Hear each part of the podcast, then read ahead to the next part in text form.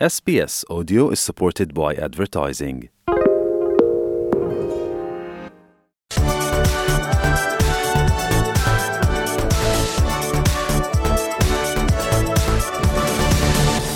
Bonjour à tous et à toutes, euh, nouvel épisode de Europa Voice. Aujourd'hui, on va revenir indirectement sur euh, les élections euh, régionales qui se sont jouées en France.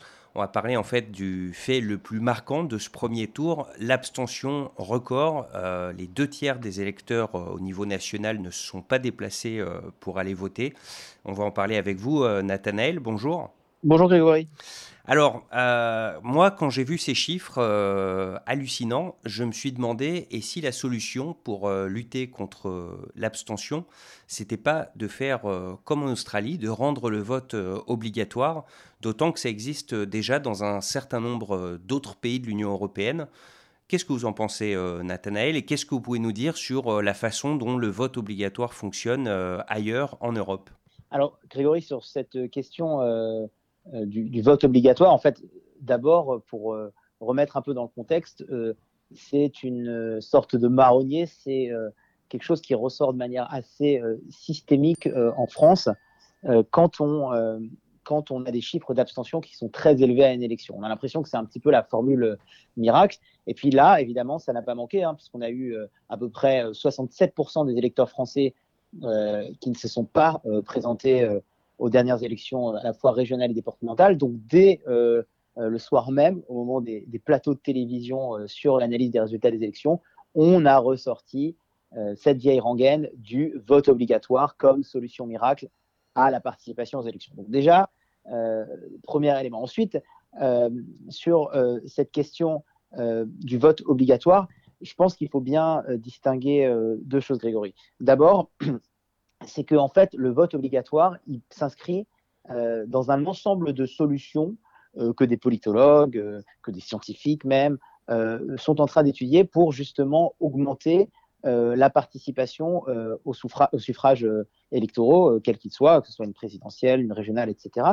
Et donc, le vote obligatoire, il est étudié au même titre que, par exemple, le rassemblement des scrutins, c'est-à-dire, au lieu de faire voter les gens plusieurs fois, par exemple, dans, une année, bah, vous rassemblez certains euh, scrutins euh, électoraux, euh, ou au même titre que d'autres solutions comme euh, la reconnaissance euh, du vote blanc pour euh, bien faire euh, euh, euh, rendre compte euh, aux, élus euh, que finalement ils sont, ils sont élus, ils sont choisis sur une base très euh, faible de, euh, de, de votants. Et puis le deuxième aspect, euh, Grégory, comme vous le disiez, c'est est-ce qu'on a des éléments de comparaison dans d'autres pays du monde et plus spécifiquement au sein de l'Union européenne euh, d'une, euh, d'un vote obligatoire et surtout est-ce qu'on a une corrélation entre le vote obligatoire et euh, la participation euh, aux élections euh, quand il y a un vote obligatoire? Alors, sur, sur cette deuxième question, euh, malheureusement, on n'a pas, de, pas de réponse euh, magique et on a des exemples de pays, euh, par exemple la, la Belgique ou euh, le Luxembourg, où on a un vote euh, qui est obligatoire, ou en cas de- d'abstention, on a des sanctions euh, assez symboliques euh, financières euh, qui sont prévues. Et on voit qu'on a un taux de participation, effectivement, qui est très élevé, à la fois et en, et, pardon, et en Belgique et au Luxembourg, on avoisine les 90%. Donc ça, c'est un exemple, j'allais dire, qui va dans le sens de ceux qui pensent qu'il faut un vote obligatoire pour augmenter les taux de participation aux élections. Mais malheureusement, vous avez des pays où vous avez, malgré le caractère obligatoire du vote, une abstention qui est en constante euh, augmentation. Euh, je peux citer par exemple la Grèce, où c'est inscrit dans la Constitution que le, vote euh, est obligatoire, et ça depuis euh, euh, 1975. Et ben malgré ça, on a un taux de participation qui ne cesse de chuter aux différentes élections en Grèce. Donc vous voyez, on a des exemples au niveau européen, mais malheureusement, on n'a pas de corrélation ou de formule magique entre vote obligatoire et augmentation de la participation aux élections. Et sur le cas de la Grèce, est-ce qu'il y a euh, des éléments qui expliquent euh, cette augmentation de l'abstention? Déjà, est-ce qu'il y a des sanctions euh, si on ne se rend pas aux urnes Enfin, je m'étonne juste de la différence entre le, le cas de la Belgique ou du Luxembourg, où visiblement le taux de participation est quasi maximal, et celui de la Grèce, où le vote est également obligatoire, mais où vous dites que l'abstention progresse malgré tout de scrutin en scrutin. Alors, on va prendre l'exemple de la Grèce. En fait, au niveau des sanctions, en Grèce, vous avez une amende, mais qui est somme toute symbolique, c'est une amende de 5 à 10, à 10 euros. Mm. Et si en cas de récidive de, non-participation à un vote, ce montant de l'amende, il est porté de 10 à 25 euros. La seule, j'allais dire, Grégory, sanction qui est un peu plus que symbolique, c'est si un électeur s'abstient au moins 4 fois pendant une période de 15 années, il est rayé des listes électorales pour 10 ans. Euh, et encore, euh, vous allez me dire, euh, vous avez certainement certains abstentionnistes pour qui ça ne fait ni chaud ni froid d'être rayé des, listes électorales. Donc vous voyez, en Belgique, en fait, on a des, sanctions qui sont, somme toute, assez symboliques, et pourtant on a un taux de participation qui est très élevé. Alors que si on prend la Grèce, en fait, un électeur qui n'exercerait pas son droit de vote et de manière injustifiée, donc on enlève de ça, par exemple, les, électeurs grecs qui sont à l'étranger ou qui habitent très loin euh, de leur circonscription le jour euh, euh, du scrutin, s'ils n'ont pas changé. Ben, donc, si vous n'avez pas de raison justifiée, vous avez entre un mois, vous risquez entre un mois et un an d'emprisonnement. Mais là aussi, Grégory, c'est une sanction pas, pas, forcément symbolique, mais en tout cas, il n'y a aucune contrainte, aucun pouvoir de contrainte, puisque cette peine de prison n'a jamais été appliquée en Grèce. Donc vous voyez, en fait, on a, on a le cas où on a deux pays où finalement, dans les deux pays, les sanctions sont différentes, mais restent malgré tout symboliques ou non appliquées, et ben malgré ça, on a des taux de participation qui sont euh, euh, foncièrement euh, différents. Donc, vous voyez, c'est assez dur d'expliquer pourquoi il y a une telle différence entre les deux pays, et donc ça ne permet pas non plus d'expliquer qu'il y a une, automaticité de l'augmentation de la participation à un scrutin parce que le vote est obligatoire. D'accord, donc ce n'est pas la formule magique pour régler le problème de l'abstention. Euh, toujours est-il qu'en France, il augmente euh, euh, d'année en année. La dernière élection présidentielle, le, deuxième tour, on a eu le plus fort taux d'abstention de l'histoire de l'élection présidentielle, plus de 25%. Euh, est-ce que ça pourrait pas malgré tout euh, régler une partie des problèmes euh, qu'on a en France, notamment problèmes que rencontrent de plus en plus de dirigeants politiques qui sont élus au final avec très peu de voix et qui, malgré le fait eh bien, qu'ils se présentent à une élection, qu'ils la remportent, sont contestés pendant toute la durée de leur mandat sur leur légitimité? Alors, c'est évidemment une, très bonne question, Grégory. La, véritable, si vous voulez, il faut aussi prendre cette, euh, cette imposition du vote obligatoire en fonction de la société dans laquelle euh, vous évoluez, ou en tout cas en fonction de la société dans laquelle vous voulez imposer euh, cette contrainte. en France, la, vraie question qu'on est en droit de se poser, c'est est-ce que la peur du gendarme et la peur de l'amende, elle ferait que le, taux de participation aux élections serait euh, élevé Et surtout, est-ce qu'il y a une effectivité de la sanction? Pour, moi, la question, elle est, vraiment là, Grégory. C'est, vous pouvez avoir une sanction, très bien, mais est-ce que cette sanction, cette sanction elle est dissuasive? Et surtout, est-ce qu'elle est effective? Et mon, sentiment personnel, c'est que pendant la période de Covid en France et de confinement, est-ce que véritablement une amende de 130 euros était quelque chose qui était dissuasif pour ceux euh, qui ne voulaient pas euh, obéir, euh, j'allais dire, à, la loi commune et à l'intérêt général. ça, c'est tout ça, c'est des questions qu'il faut, se poser au vu et au su du contexte français. ensuite, le vrai problème, Grégory, là où il faut aussi mettre en lumière cette, automaticité de la, de la, sanction en cas de non-participation à des élections, c'est de savoir en fait comment est-ce qu'après vous euh, compter les voix du, scrutin. En fait, quelles sont les modalités de scrutin euh, euh, Parce que j'allais dire, si, si, on est dans un, scrutin qui est complètement, qui est, une, proportionnelle intégrale, bah, finalement, on peut considérer que l'abstention, elle ne fait que réduire, si vous voulez, la, pertinence de la représentativité globale. Par contre, elle ne change pas le rapport de force entre les formations. Alors, effectivement, une formation qui a un petit score, elle aura un, petit nombre d'élus, euh, mais, euh, euh, il y aura toujours des élus qui, seront à l'Assemblée représentative. Le problème, c'est par exemple, si on, prend les élections régionales, avec le, plafond de, de, 10%, avec le fait que vous avez des, listes qui vont se désister pour le second tour, vous avez toute une partie de l'électorat qui ne va pas se sentir représenté euh, parce que leur formation, pour diverses raisons, se désiste. Et donc là, euh, mon intime conviction, c'est que la participation obligatoire ne change strictement rien à euh, la perception que peut avoir un citoyen parce qu'il ne se sent pas représenté par le mode de scrutin. Et donc c'est pour ça que je, pointais un peu ça du doigt cela au, début, c'est que finalement il faudrait prendre le caractère obligatoire du vote dans une réflexion beaucoup plus globale sur la façon dont les Français se rendent aux urnes et, la façon dont les Français aussi sont représentés à la suite, euh, suite d'un vote et en fonction euh, de l'élection pour laquelle ils votent. D'accord, donc il faudrait vraiment une réforme euh, beaucoup plus large que simplement rendre le vote obligatoire. Alors un autre point que je voulais voir avec vous, c'est pareil dans les débats en France qui ont suivi ce premier tour, il y a beaucoup de voix qui ont dit s'il y a une abstention si forte, c'est en partie parce que les gens avaient peur d'aller voter, d'attraper euh, le coronavirus qui circule quand même encore toujours euh, beaucoup euh, en France, en tout cas quand on compare avec l'Australie. Et donc il y a beaucoup de gens en ce moment qui disent il faut permettre le vote électronique. On fait nos cours sur Internet, on paye nos impôts sur Internet. Pourquoi est-ce qu'on ne pourrait pas voter sur Internet? C'est vrai que ça semble très pratique, mais pourtant il y a aussi sur ce euh, plan-là beaucoup de résistance. Est-ce que vous pouvez nous expliquer euh, quels sont les arguments en défaveur de la mise en place du vote électronique? Euh, alors, même, même constat sur cette question, Grégory, c'est pareil, le vote électronique, ce n'est pas la solution miracle. On pourrait trouver des exemples dans le monde où vous avez une participation qui est beaucoup plus forte avec un vote électronique et une participation euh, beaucoup moins forte dans d'autres pays avec, avec ce même système de vote électronique. Donc, premier élément, c'est que le vote électronique, de la même manière que le vote obligatoire, de la même manière que le rassemblement des scrutins ou la reconnaissance du vote blanc, ce sont des éléments qu'il faut prendre dans un tout beaucoup plus euh, global sur, sur le vote.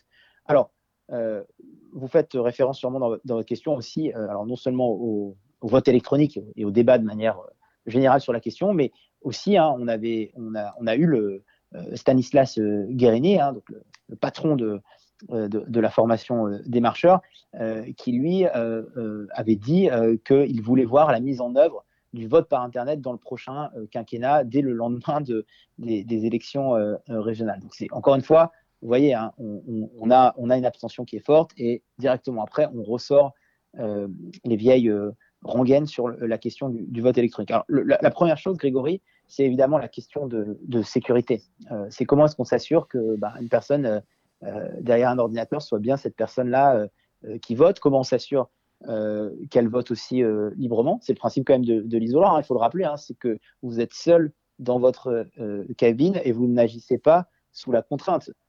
donc comment est-ce qu'on s'assure de ces choses finalement assez simples quand c'est physique, quand on est derrière un, un ordinateur Et puis, euh, euh, la question, euh, c'est comment est-ce que aussi on fait pour, j'allais dire, faire face à la fracture numérique Parce que d'une certaine façon, et on en parlait, Grégory, en antenne, en France, le maillage territorial est quand même assez bien fait pour que n'importe quel électeur, s'il est inscrit sur les listes électorales de sa circonscription, là où il habite, n'ait pas à, se rendre trop loin le jour du scrutin. Euh, avec le vote électronique, c'est comment est-ce qu'on fait pour couvrir des territoires euh, ben, où euh, l'accès à Internet, au débit, à, aux, aux, moyens de télécommunication pour voter eh ben, ne sont pas encore optimales. Ok. on va changer complètement de sujet maintenant, Nathanaël. Hier, il y a un sommet qui s'est ouvert à Bruxelles entre les pays de l'Union européenne.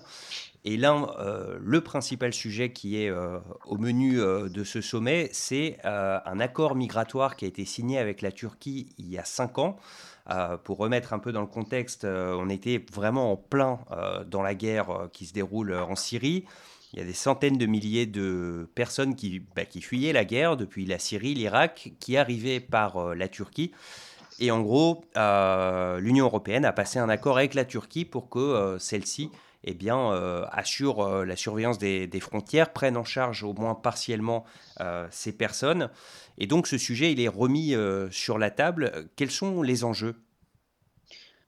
Alors, effectivement, hein, on, a, on, a, un dialogue Union européenne-Turquie qui a, qui a, lieu dans, le cadre d'un Conseil européen de, jeudi 24 et vendredi 25. Et encore une fois, la question de la relation entre les, entre les, 27 et, euh, la Turquie euh, a une place centrale dans les discussions. Le, vrai enjeu, Grégory, de ces, de ces discussions entre Turquie et l'Union européenne, c'est quelle place, quelle place l'Union européenne veut-elle accorder à la Turquie dans les années à venir et, dire, de, quelle manière elle en fait de nouveau, peut-être pas un allié, mais en tout cas un partenaire constructif sur les différents euh, dossiers que de fait, même s'il n'y a aucune volonté de le faire, mais de fait, euh, les deux entités doivent gérer ensemble. Et au rang de ces dossiers-là, euh, Grégory, vous avez effectivement la question de la gestion migratoire, la gestion de la, de, des migrations, la, question pardon de la, des migrations des populations syriennes et le fait que la Turquie est finalement la courroie de transmission, en tout cas la porte entre la Syrie et l'Union européenne. Donc c'est véritablement ça euh, Grégory, qui est au centre de ce Conseil européen dans les discussions entre l'Union européenne et la Turquie. Très bien. Alors, juste euh, par rapport à ça, quelques précisions. La Turquie, c'est actuellement le pays au monde qui accueille euh, la plus grande population de réfugiés, plus de 3,7 millions d'après ce que j'ai vu. et cet accord, il y a 5 ans, en gros, l'Europe a donné 6 milliards d'euros à la Turquie pour l'aider à gérer l'arrivée de, ces migrants. Et c'est ça qui est remis sur la table aujourd'hui. Euh, et euh, il est question notamment bien de discuter le, montant que, euh, d'après la Turquie, l'Europe devrait lui verser pour l'aider dans cette mission. C'est ça? Oui, on parle en fait d'une, pour être très concret, on parle d'une enveloppe supplémentaire de 3,5 milliards d'euros qui devrait être affectée à, la Turquie. parce que bah, on se rend compte que, encore une fois, sur ce dossier-là, euh, c'est euh, la Turquie qui est le partenaire euh, privilégié. Donc ça, c'est véritablement, j'allais dire, l'enjeu pragmatique principal, mais ça s'inscrit dans, dans la, gestion de la question migratoire, même de manière un peu plus globale. Hein. On, avait eu en, septembre 2020 la proposition d'un pacte global pour la migration qui avait été présentée par la, par la, Commission. Et les 27, eux, étaient plutôt alignés. Euh, sur ces questions-là et sur ce, sur ce pacte euh, global sur la migration.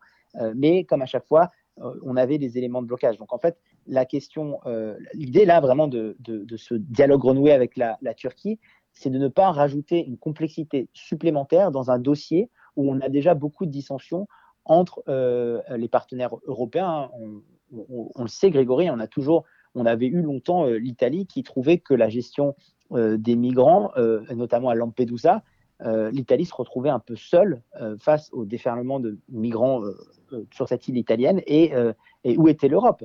Où était l'Europe? On a la même question avec la Grèce. Une des, idées aussi, c'est d'éviter pour l'Europe que la Grèce devienne une passoire et que donc tous les migrants passent par la Grèce. Et donc, une fois qu'ils se retrouvent sur le territoire européen, évidemment, beaucoup plus difficile, j'allais dire, à gérer cette question migratoire. Donc, c'est véritablement faire de la Turquie euh, cet allié nécessaire, en tout cas ne pas avoir une contrainte euh, et une opposition supplémentaire sur la, question euh, de, des, migrations.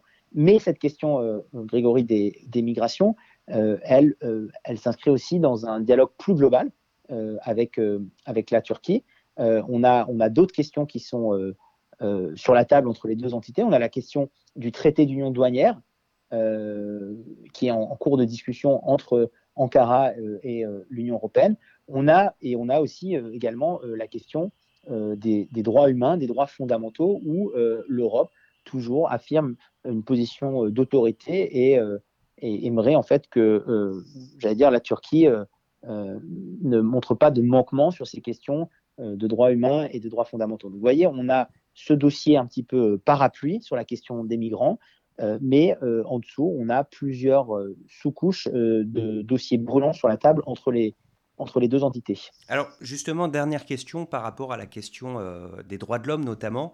le précédent accord migratoire en 2016, il a été signé au mois de mars, quelques mois avant ce coup d'État manqué en Turquie.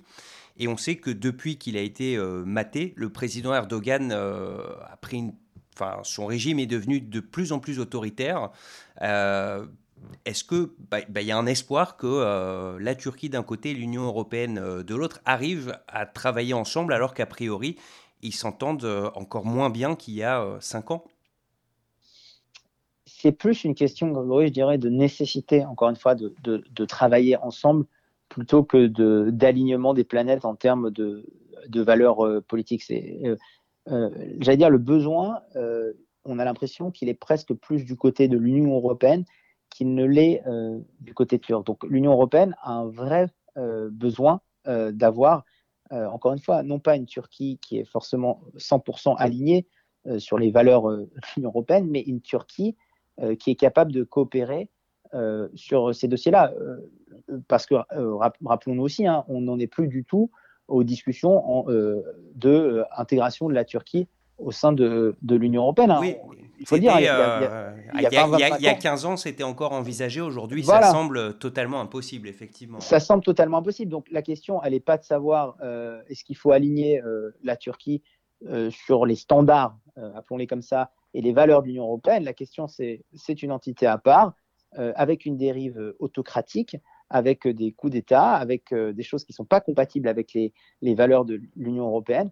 la question, c'est de savoir comment est-ce que, de toute façon, ce partenaire, parce qu'on a une contingence limitrophe, on a besoin d'en faire, encore, une fois, un partenaire constructif. Et d'ailleurs, l'Europe n'a absolument pas envie d'ouvrir un autre front à l'extérieur de ses frontières sur cette question-là, parce qu'on a encore eu hier, à ce Conseil européen, euh, le dirigeant euh, hollandais euh, qui expliquait que Viktor Orban et son pays n'avaient plus rien à faire dans l'Union européenne. Donc je crois que l'Europe n'a absolument pas, à l'heure où on, semble avoir une pétienne avec Ankara, ou envie d'ouvrir un autre front avec, avec un, allié, j'allais dire, de fait, de facto, sur cette question migratoire. D'accord. Bon, ben merci Nathanaël, comme d'habitude, pour votre analyse et vos explications. Et puis, ben, on vous retrouvera dans un prochain épisode d'Europa Voice. Merci beaucoup. Merci Grégory.